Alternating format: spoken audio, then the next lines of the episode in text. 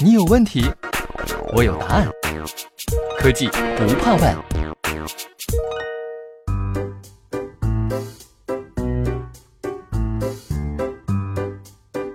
Hello，科技不怕问的听友们，大家伙儿，我们又见面了，我是小乐。嗨，我是小溪哎，小新，你前两天去德国，给我带什么礼物没有？啊！我什么时候去德国了？哎，别装傻，我在朋友圈都看见你发的照片了。真棒！那你没看看我的定位就在我家楼下小区吗？呃，还真没注意。那个啊，就是我最近对德国那边的美食还是挺感兴趣的，就稍微了解了一下。嘿，那你发什么朋友圈？我还以为全世界就剩我没去旅游了呢。我也想去，就是还没想好去哪儿。太幸福了，那像我呀，有时间的时候没钱，没时间的时候也没钱。俗，生活不止眼前的苟且，还有诗和远方的田野。哎，听完这首歌更想出去玩了，有没有？没错，我现在好想做一个 emoji 里面那个捂脸无奈笑的表情。我感受到你的渴望了。不过话说回来，通过我这段时间的了解，还真发现了不少有意思的事儿。哦，什么事儿？说来听听。就是德国那边有一种叫做 bretzel 的面包，你听说过吗？没听说过，嗯，就是一种斜面包圈儿，长什么样子的呀？形状就有点像祈祷石交叉的双臂。因为有人说它是意大利北部修道院的僧侣发明的，用来奖励能够记住祈祷词的小孩用的。交叉的双臂。 我怎么想到了咱们倩倩的十八街麻花呢？哎呦，不是那样交叉，怎么形容呢？就像把一个长面包条围成一个圈儿，然后在顶端左右交叉，再向下一扣。哦，你这么一说，我明白了，有点像交叉的心啊形。对对，就是那样。不过也有人说 b r e z o 的形状只是为了让面包师卖的时候方便把它挂起来。嗯，我怎么觉得这个说法更靠谱呢？哎，你知道这种面包在德国受欢迎到什么程度吗？什么程度？跟你说吧，就连麦当劳都要抱 b r e z o 的大腿。当年为了扩展德国市场，还推出了 b r e z o 的汉堡包呢。这么厉害？那不就跟咱们的肉夹馍地位一样吗？怎么让你一说又是肉夹馍又是十八街麻花的，变得这么接地气了？说明我理解能力强呗。别臭美！你知道北京欢乐谷的水晶神医的那种交叉的弯道吗？知道啊，上次去玩儿恐高症都犯了，那种弯道就是受到 Brazil 的启发，叫做 Brazil Loop。是吗？以前还真不知道。跟着我长姿势吧，你这说的，我还真有点想尝尝这个面包圈了，没问题。下次我再去买的时候给你带两个。太仗义了。能带水晶神翼那么大的两个吗？ What？呃，逗你玩儿了啊。不过你去买的时候是不是排大长队啊？那可不嘛。可这面包师一个一个拧，也是得做到什么时候去啊？你想什么呢？虽然这个面包很受欢迎，但现在早就变成自动化的面包机了。嗨，原来都是面包机做的了。对啊，一分钟就能轻松完成二百四十五个，一天能制作五吨的 brazzo。哎呀，那会不会口感不如面包师亲手做的呀？呃，在几十年前面包机刚面世的时候，是有一点这样的问题，不过现在早就解决了，怎么解决的？就是靠西门子高度自动化的生产线啊，什么东西？就是让生产流程的每一步都实现自动化，并通过集成让每个环节完美协同。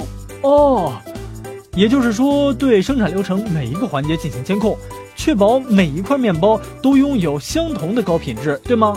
可以啊，总结得很到位。那必须，啊我是天才啊！别太得意。你知道，除了烘焙业，西门子的自动化设备还可以应用于生产糖类、奶制品、食用油以及饮料吗？呃，不知道。不过说起饮料，突然觉得这个 Brazil 如果切开涂上点黄油，搭配点蔬菜培根，再配上几根传统的巴伐利亚白香肠，咬一口面包，喝一口德国纯正的啤酒，啊，人间美味呀！我怎么觉得咱们这变成美食节目了？那好啊，我就能免费吃大餐了。做梦吧！梦想总是要有的啊，万一见鬼了呢？说起啤酒啊，你听说过德国博龙啤酒吗？咱们国内叫普拉纳。那当然啦，我可是啤酒爱好者，这么著名的啤酒，我怎么可能不知道？那你知道这普拉纳为什么这么好喝吗？呃，因为制作工艺，啊嗯，靠点儿谱。其实是因为德国的纯净法要求酿造啤酒只能使用麦芽、啤酒花、酵母和水这四种原料。哇塞，德国人真是实在。对呀、就因为这个纯净法，德国人还和欧盟吵过一架呢。为什么呀？因为别的国家并不在乎这条法律呗，还指责德国限制欧洲自由贸易呢。结果呢？这条法律取消了。 结果就是德国人固执己见，继续在本国按纯净法酿酒。嗯，真是怪不得他们的啤酒好喝啊。可不是啊，所以现在普拉纳特别受欢迎，年产量差不多有二百四十万桶，尤其是它的小麦黑啤，可以说是风靡全球啊。没错，我就最爱它的小麦黑啤，那个口感醇香的呀，哎呀，喝一口想两口。咱这真是美食节目了。不过这么大的生产量，他们得有好多工厂吧？工厂数量不是最重要的，重要的是高效啊。高效，对，这啤酒从原料到最终产品需要经过发酵、贮藏、过滤以及灌装等一系列工艺的制作，全过程持续大约三到六个星期。要在工厂转六个星期，这么长时间啊？可不是，啊而且要对温度、压力、配料分量以及其他指标都进行精准而稳定的控制，所以对生产水平要求非常高。啊？那还怎么高效啊？别急啊，我这不刚要解释吗？是西门子过程自动化系统帮助普拉纳对酿造的全过程实现智能化、全自动的控制，这样可以将人工操作失误的可能性降到最低，也帮助酒厂降低成本，并保证产品质量。哦，就是原来需要人来完成的工作，都有机器来完成了，质量和产量自然就上去了。聪明，像是普拉纳在慕尼黑郊区的新酿酒厂，就是工程师们用西门子工厂仿真软件 Technomatics，在计算机环境中仿真模拟出虚拟工厂，通过比较不同的规划办法，选择出最佳的规划方案和生产线布局。原来我喝的啤酒背后有这么多门道。嗯，所以还真得感谢在背后努力的各方大大了。哎，感谢感谢，嘿嘿，如果能让我们美食节目去现场试喝就更好了。还惦记着美食节目呢你。那可不是，我们可是正宗吃货。行了，虽然没法带你去德国看啤酒工厂，就请你吃个冰淇淋吧。好啊，走起！呃等等，按你的套路，冰淇淋不会也是靠西门子的技术生产的吧？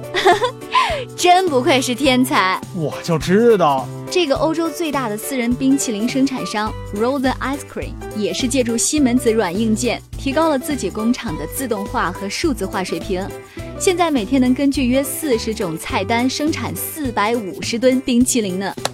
哇，那你要请我吃这个冰淇淋吗？不是啊，我请你楼下吃小布丁。我要跟你绝交。走吧，好了，这就是本期的科技不怕问，你有问题，我有答案。感谢您的收听，我们下期再见。下期再见。